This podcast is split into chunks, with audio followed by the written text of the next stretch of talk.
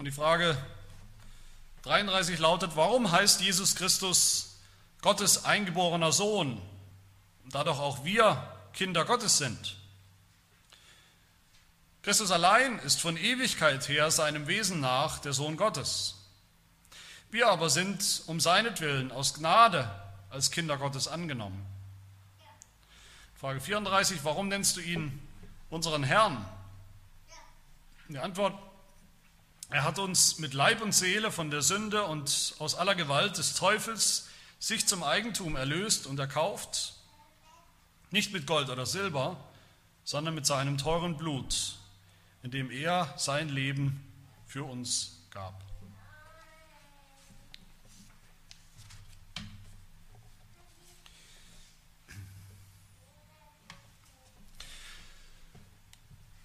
Was ist eigentlich reformierte Lehre oder reformierte Theologie? Ist eine Frage, die ich immer mal wieder gestellt bekomme. Und ich höre manchmal auch Antworten, Antworten, die andere geben. Und was ich immer wieder höre, ist reformierte Theologie. Das ist eine, eine Betonung oder die Absicht, die Souveränität Gottes in den Mittelpunkt zu stellen, die absolute Gottheit Gottes, dass Gott wirklich Gott ist. Das ist richtig, das ist aber auch falsch, je nachdem, wie man das versteht. Es ist falsch, wenn wir damit meinen, in der reformierten Lehre, da geht es irgendwie abstrakt um Gott. Das wäre richtig allerdings, wenn man, wenn man damit meint, in der reformierten Lehre geht es um den dreieinen Gott, die Gottheit des dreieinen Gottes. Ich denke, wir, wir können sagen oder sollten sagen, und ich will sagen, in der reformierten Lehre geht es vor allem anderen um Jesus Christus.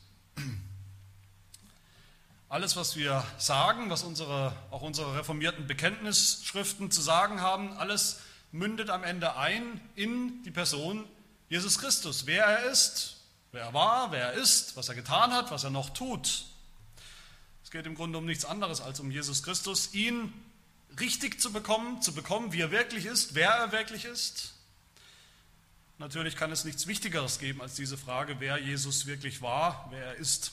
Und das tut reformierte Theologie, reformierte Lehre und ich bin davon überzeugt, sonst würde ich sie ändern, dass reformierte Lehre das besser tut als jede andere Lehre und klarer und deutlicher uns Jesus gibt, wie er wirklich ist.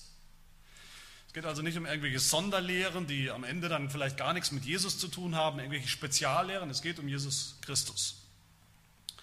Und wenn wir uns überlegen, wenn wir uns fragen, das tun wir ja auch in diesen Fragen im Moment gerade über das apostolische Glaubensbekenntnis, es geht ja um Jesus Christus, um diesen Artikel, um seine Person. Wenn wir uns fragen, wer dieser Jesus wirklich ist, wer er war, wer er ist, dann habe ich den Eindruck, dann fangen wir oft oder meistens an vor 2000 Jahren.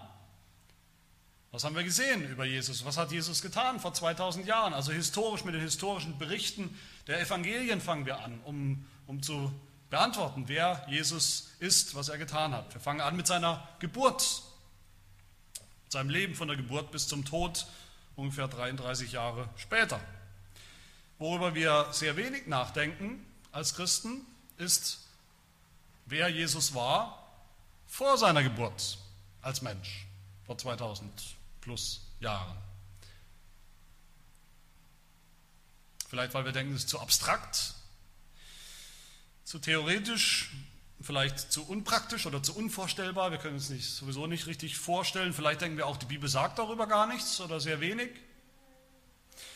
Aber wenn wir nicht wissen, woher dieser Christus gekommen ist, der vor 2000 Jahren als Baby geboren ist in diesem Stall, woher er kam,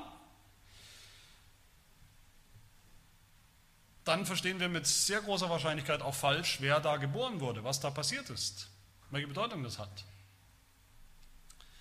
Wenn man mal weiterblättert oder weiterschaut im Katechismus, dann sehen wir im nächsten Sonntag, Sonntag 14, da beschäftigen wir uns mit der Geburt Jesu in der Zeit, mit der sogenannten Jungfrauengeburt Jesu vor 2000 Jahren.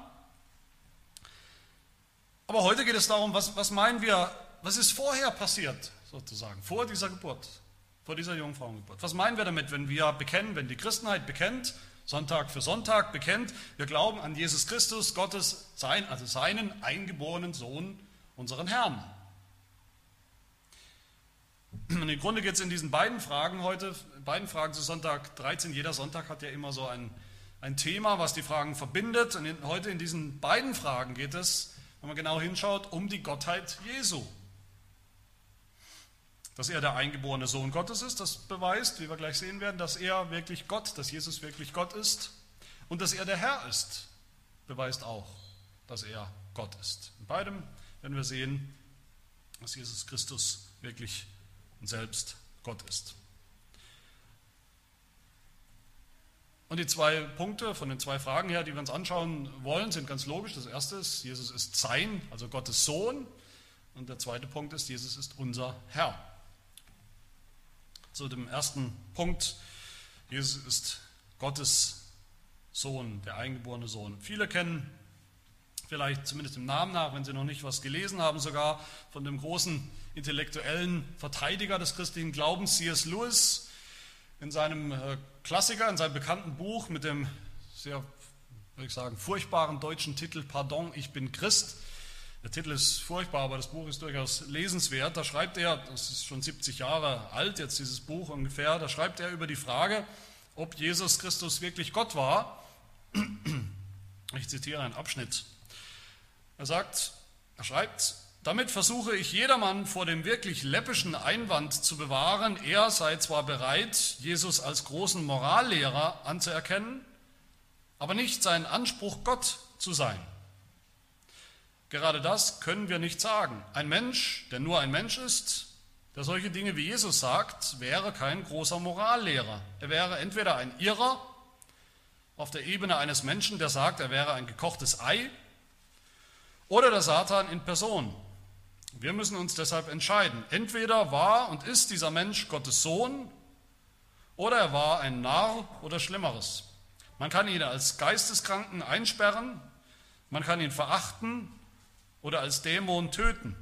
Oder man kann ihm zu Füßen fallen und ihn Herr und Gott nennen. Aber man kann ihn nicht mit gönnerhafter Herablassung als einen großen Lehrer der Menschheit bezeichnen. Das war nie seine Absicht. Diese Möglichkeit hat er uns nicht offen gelassen.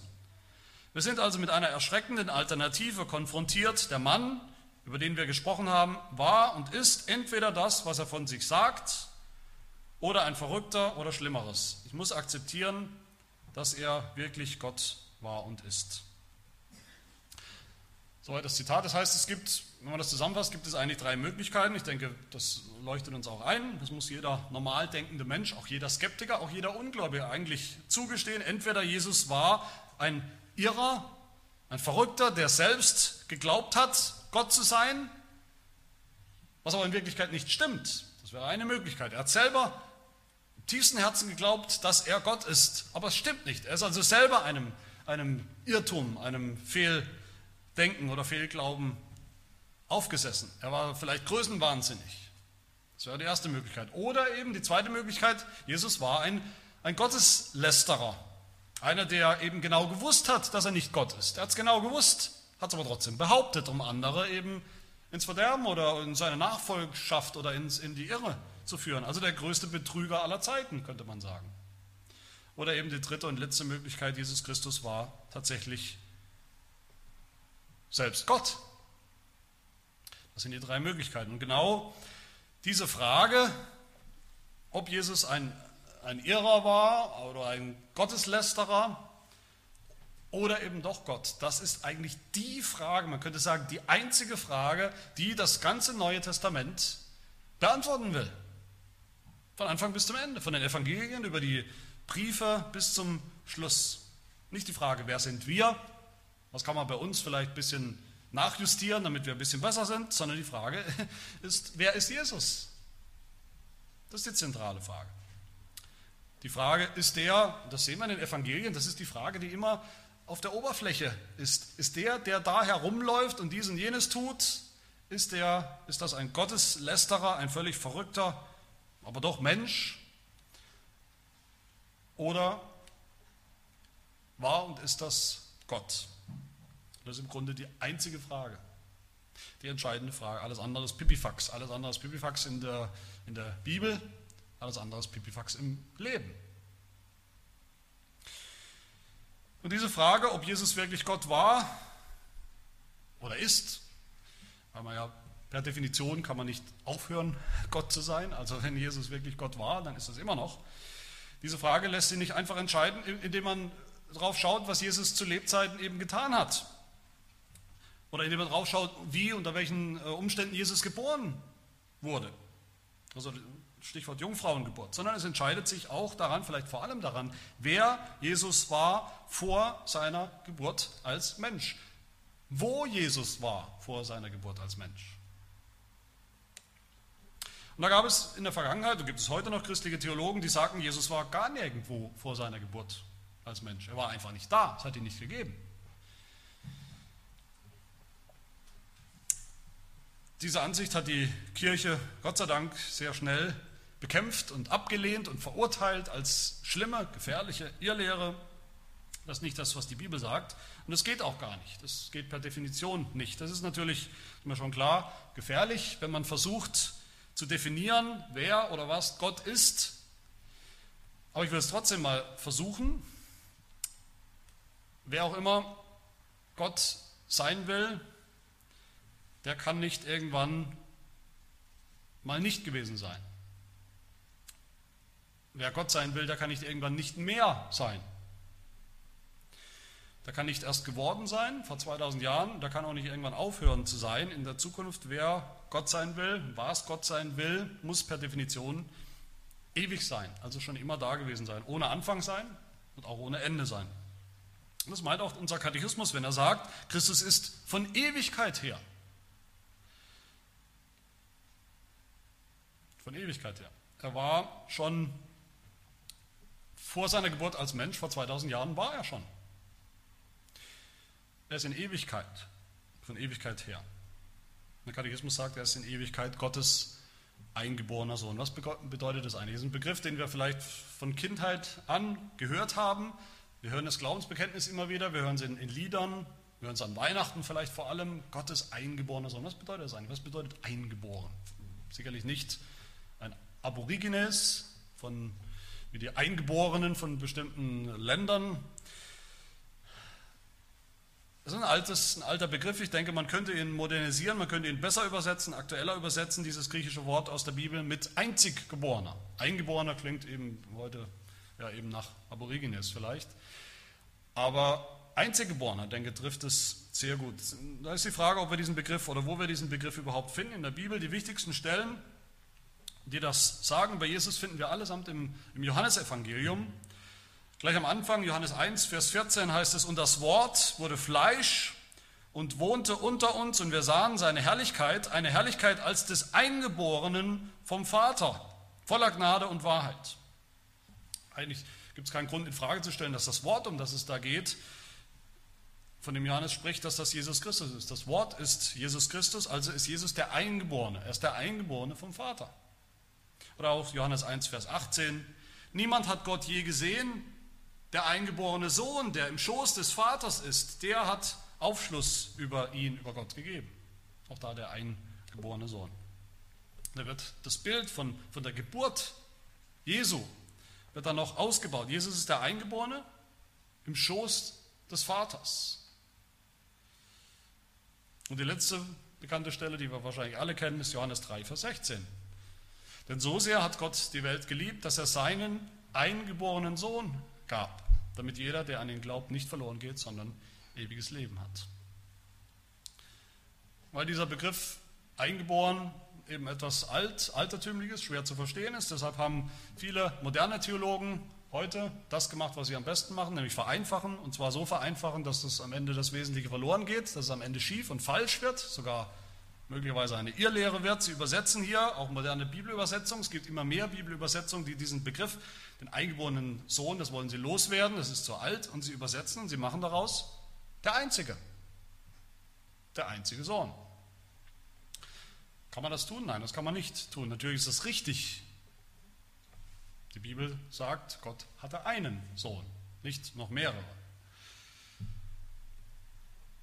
Aber das sagt ja an und für sich nichts aus über diesen Jesus, dass er der Einzige war, dass es nicht noch andere gab. Das ist keine Qualität über sein Wesen, der Einzige. Aber der Eingeborene, das sagt was aus über Jesus Christus. Und das geht verloren in dieser Modernisierung von vielen Bibelübersetzungen. Warum ist das so wichtig und worum geht es? wenn wir bekennen, dass Jesus der Einziggeborene ist vom Vater, dann sagt das etwas aus über seine Herkunft. Da steckt das Wort geboren drin, also woher er kommt, wie bei einer menschlichen Geburt. Jesus ist geboren vom Vater, Jesus stammt ab vom Vater und damit ist Jesus wie Gott der Vater. Darum geht es in dieser Bezeichnung, in diesem Begriff. Es geht darum, die Einheit des Vaters und des Sohnes zu beschreiben, dass sie eins sind in ihrem Wesen, gleich im Wesen, eins im Wesen, dasselbe Wesen haben.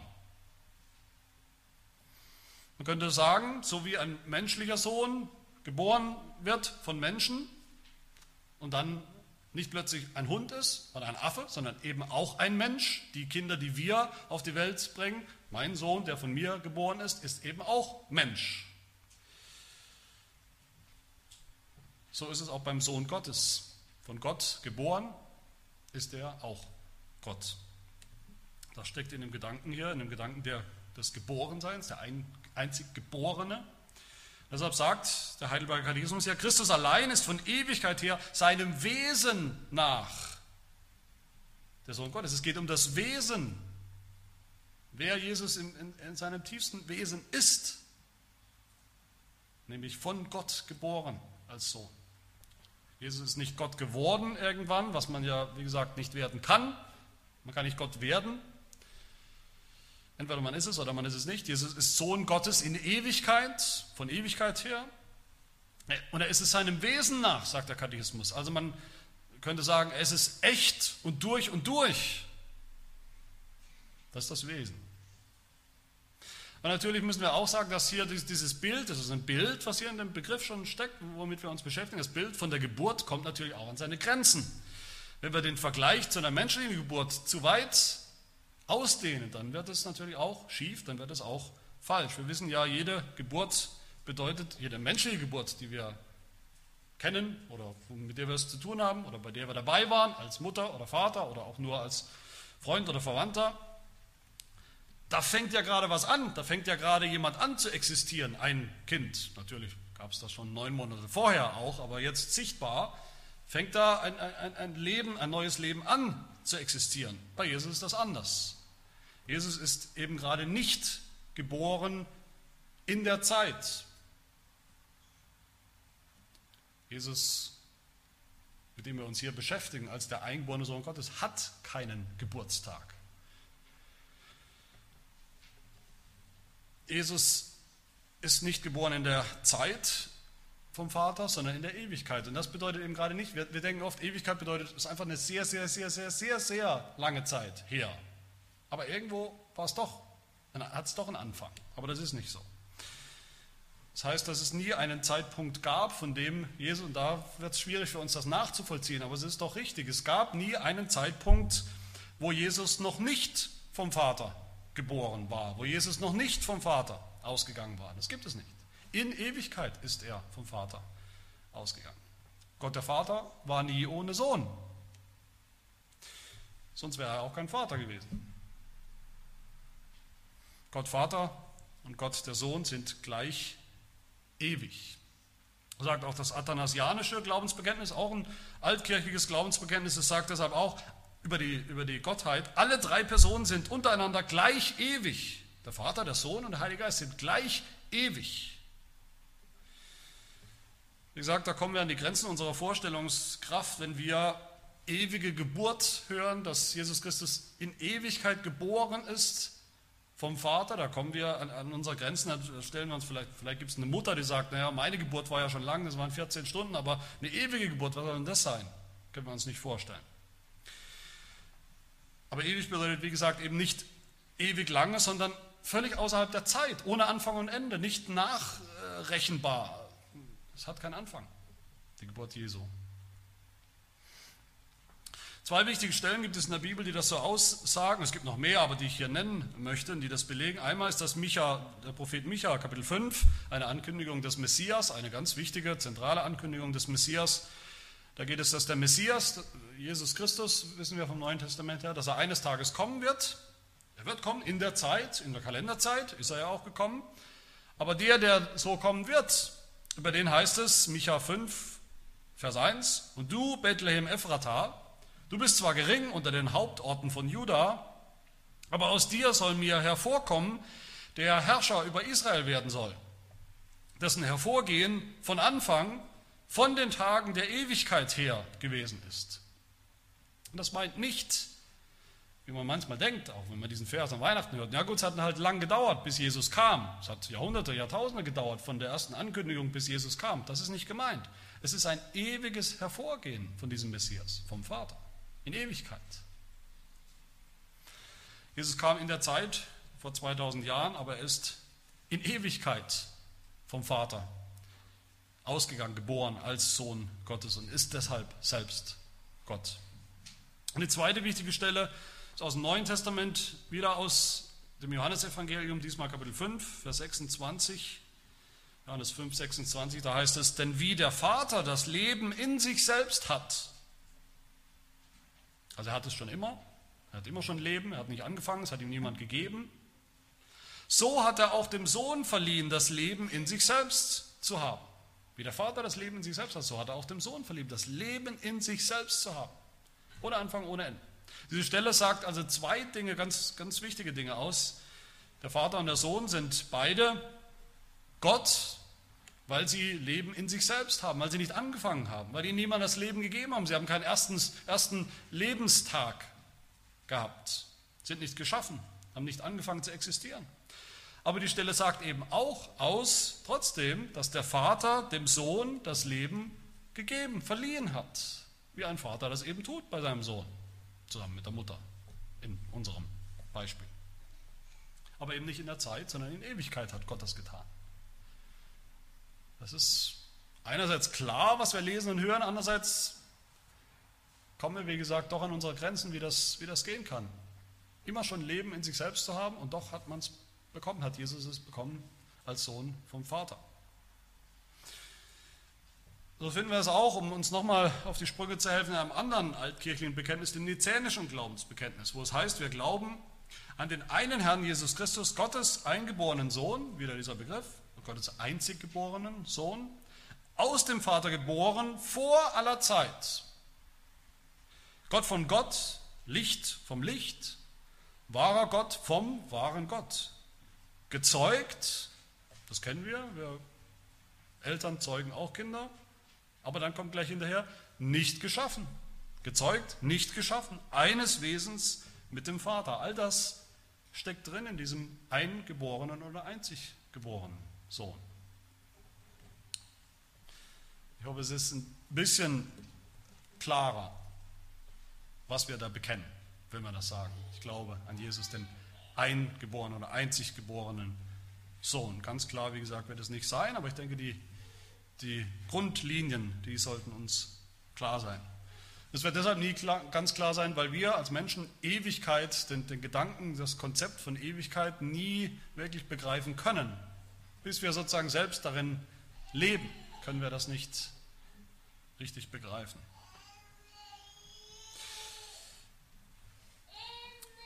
Diese einzigartige, diese Einzigartigkeit von Jesus, seine Gottheit, die der Katechismus hier betont. Darum geht es hier. Und deshalb fragt er uns auch im Kontrast dazu, ohne das groß zu entfalten an dieser Stelle, aber doch im Kontrast dazu, warum heißt Jesus Christus Gottes eingeborener Sohn? Da doch auch wir Kinder Gottes sind, wo wir doch auch Kinder Gottes sind. Und die Antwort eben Christus allein, also er ist ganz anders, Christus allein ist von Ewigkeit her seinem Wesen nach, der Sohn Gottes. Wir aber sind um seinetwillen aus Gnade als Kinder Gottes angenommen. Wir sind auch Kinder Gottes, sagt die Bibel an, an ganz vielen Stellen. Wir, die wir glauben, sind auch Kinder Gottes, Söhne, Töchter Gottes. Im Glauben sind wir das. Aber niemand von uns ist es von Natur aus. Niemand von uns ist es von seinem Wesen her schon immer gewesen. Wir sind nicht Eingeborene des Vaters, Einziggeborene. Wir sind gar nicht geboren vom Vater, unserem Wesen nach. Von Hause aus sind wir überhaupt, wenn überhaupt, Kinder Adams, aber nicht Kinder Gottes. Wenn wir Kinder Gottes werden, dann werden wir es nicht, dann werden wir es durch den Glauben, das sagt die Bibel dazu, wir werden es eigentlich durch eine Adoption. Gott nimmt uns an, er adoptiert die, die eigentlich nicht seine Kinder waren, die es dem Wesen nach sowieso nicht sind, weil wir keine Götter sind. Uns nimmt Gott an als äh, im Sinne einer Adoption und das aus reiner Gnade, sagt der Katechismus. Das verändert nicht unser Wesen, wenn wir Kinder Gottes werden, wenn wir anfangen zu glauben, werden wir nicht kleine Götter. Wie gesagt, man wird gar kein Gott, entweder man ist es oder man ist es eben nicht und wir sind es definitiv nicht. Und damit, es geht wie gesagt nur um diesen Kontrast. Im Katechismus geht es nicht zu entfalten, was das bedeutet hier an dieser Stelle, dass wir Kinder Gottes sind. Es geht darum, die, der qualitative Unterschied. Das ist, was Jesus ist, der Sohn Gottes, einzigartig ist. Und damit kommen wir zur zweiten Frage, die wie gesagt eigentlich dasselbe nochmal äh, belegen und beweisen will, dass Jesus Gott ist, dass Jesus Christus Gott ist. Die zweite Frage lautet, warum nennst du ihn unseren Herrn? Und die Antwort, er hat uns mit Leib und Seele von der Sünde und aus aller Gewalt des Teufels sich zum Eigentum erlöst und erkauft, nicht mit Gold oder Silber, sondern mit seinem, seinem teuren Blut, dem er sein Leben für uns gab.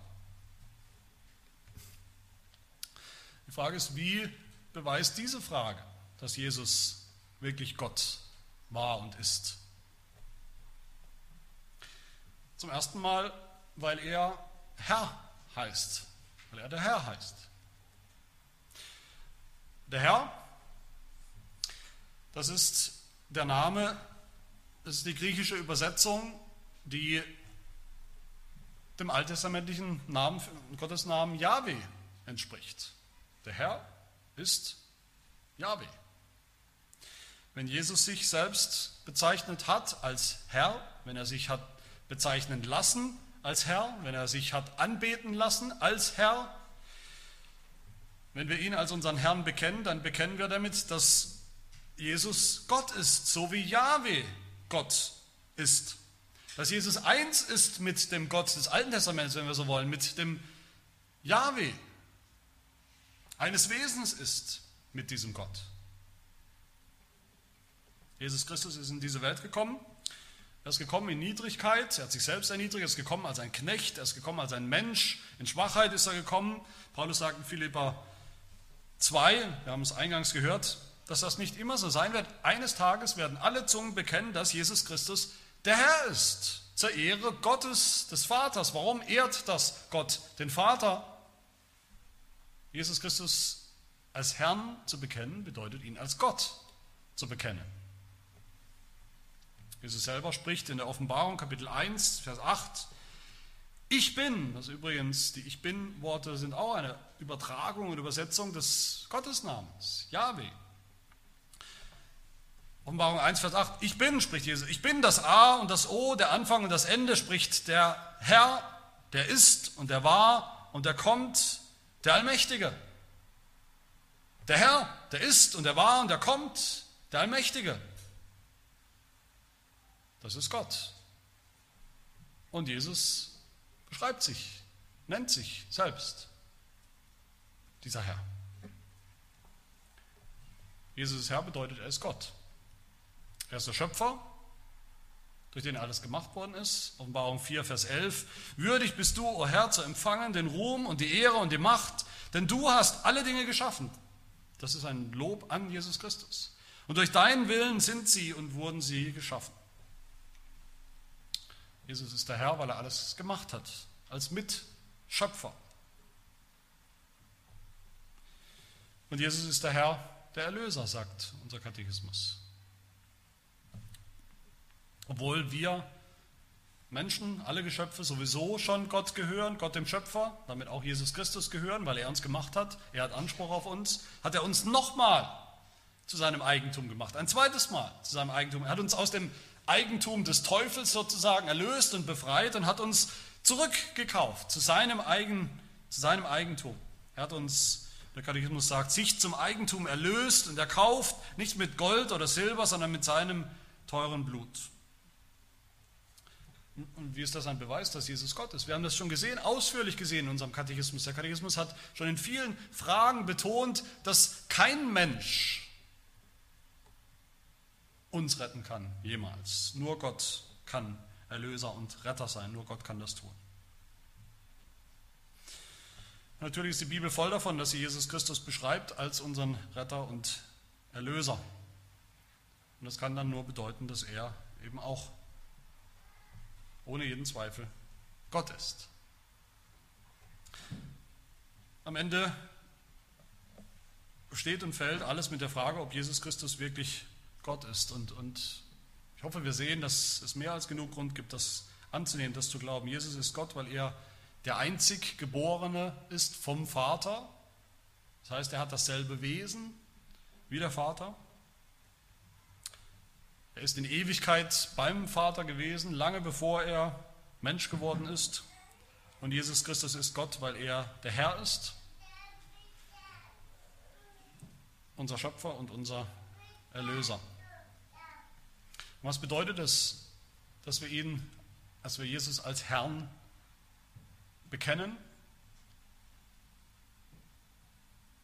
an ihn glauben als unseren Herrn? Ich will schließen mit einem Zitat von Ursinus, Zacharias Ursinus, dem, dem Hauptverfasser unseres Heidelberger Katechismus, der sagt, zitiere, wenn wir sagen, wir glauben an Jesus Christus, unseren Herrn, dann glauben wir erstens, dass er der Sohn Gottes ist, der Schöpfer aller Dinge und daher ein Anrecht auf alle seine Geschöpfe hat. Alles, was mein ist, das ist dein und was dein ist, das ist mein. Johannes 17, Vers 10.